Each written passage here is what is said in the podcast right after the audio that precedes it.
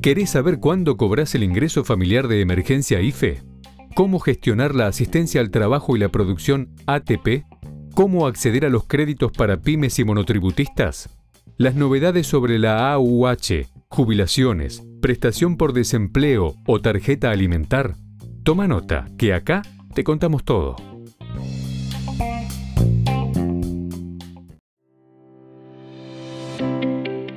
Bienvenidos a By Negocio 6, el podcast en donde haremos a conocer las últimas novedades acerca de las prestaciones que el organismo previsional liquida en las próximas jornadas.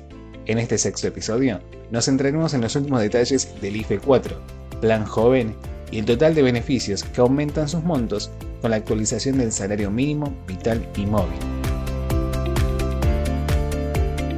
Si bien aún no se conoce la fecha de inicio de la cuarta entrega del ingreso familiar de emergencia, la finalización de su emisión se hace una certeza, es decir, luego del IFE 4 se apostará por planes sustitutos.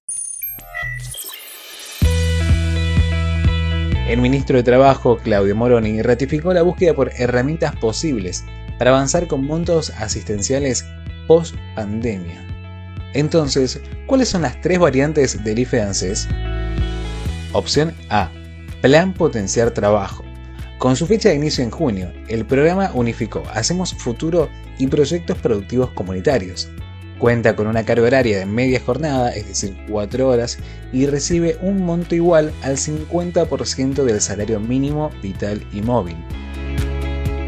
Por su parte, el jefe de gabinete, Santiago Cafiero, adelantó que desde el gobierno se analiza un plan de asistencia más focalizado, en donde no se incluirá a todos los mismos beneficiarios que accedieron al ingreso familiar de emergencia, es decir, los casi 9 millones de personas, sino que sería acotado por rango etario de jóvenes de entre 18 y 20 años. Sin embargo, el funcionario no descartó el pago del cuarto IFE por falta de tiempo de implementar una nueva asistencia.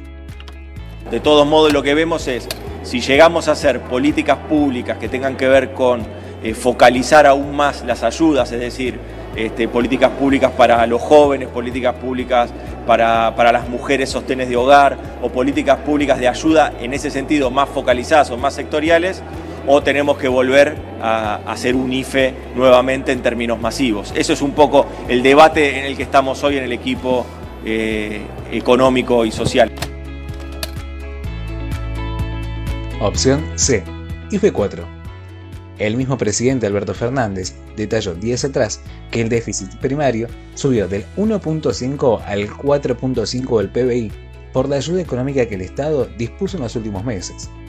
En ese marco puntualizó además que es muy posible que crezca a fin de año porque todavía siguen pagando el ATP, asignaciones y seguramente un IFE 4 para terminar el año tranquilos por tal motivo, sigue latente la posibilidad de que se entregue un nuevo bono de 10 mil pesos.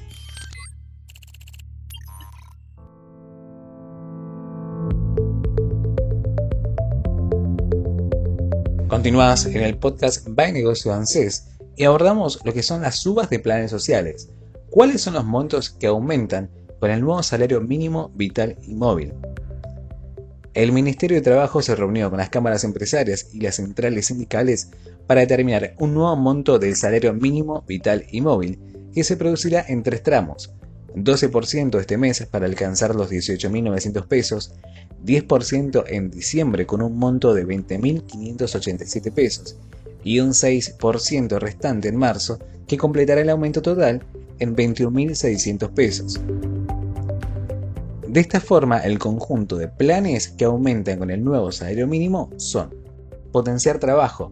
El programa que unificó Hacemos Futuro y proyectos productivos comunitarios tiene una carga horaria de media jornada, es decir, 4 horas, y recibe, los beneficiarios, un monto total al 50% del salario mínimo vital y móvil, por lo que en marzo será de 10.800 pesos. Plan Acompañar la medida que se lanzó recientemente para mujeres y personas LGBTIQ que se encuentran en riesgo por situaciones de violencia de motivo de género reciben un monto similar al salario mínimo vital y móvil durante seis meses, por lo que a partir de marzo serán 21.600 pesos. Asistencia al trabajo y la producción ATP. La pandemia demandó del Estado la necesidad de abonar salarios de empleados privados a través de ANSES y el ATP fue la respuesta.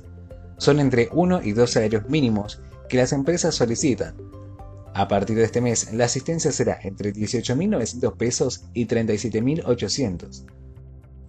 Repro, también un programa de asistencia a las empresas que no pueden abonar los salarios de hasta 12 meses, pero el tope que alcanza es hasta un salario mínimo, por lo que los trabajadores bajo este plan cobrarán hasta 21.600 pesos a partir de marzo. Becas Progresar. En este caso, el salario mínimo, vital y móvil funcionan como tope para la entrega de la beca de estudio. La persona menor de 24 años que lo solicita lo cobra si su familia gana menos de 3 salarios mínimos, por lo que el nuevo piso se ubica en 56.700 pesos.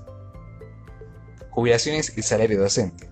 Ambos montos estaban atados al salario mínimo vital y móvil antes de la ley de emergencia económica, el primero no podía ser menor al 82% y el segundo tenía que ser 20% por encima del monto final. Las jubilaciones así se encuentran por arriba de ese porcentaje y los docentes, al menos hasta el aumento de marzo, se encuentran también por encima de este monto. Es por esto que no recibirán modificaciones por el momento. Llegamos al final del sexto episodio de By Negocio CES, el podcast en donde repasamos las últimas novedades acerca de las prestaciones que el organismo previsional liquida en su conjunto. Recordá que puedes dejarnos tus dudas sobre IFE, AWH, AWE y jubilaciones. Nos encontramos en la próxima edición.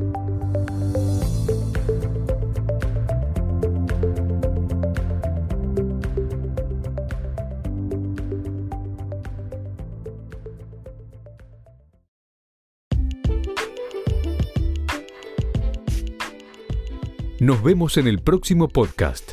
Mientras tanto, mantenete actualizado. Lee baenegocios.com. La información económica, financiera y política contada por especialistas.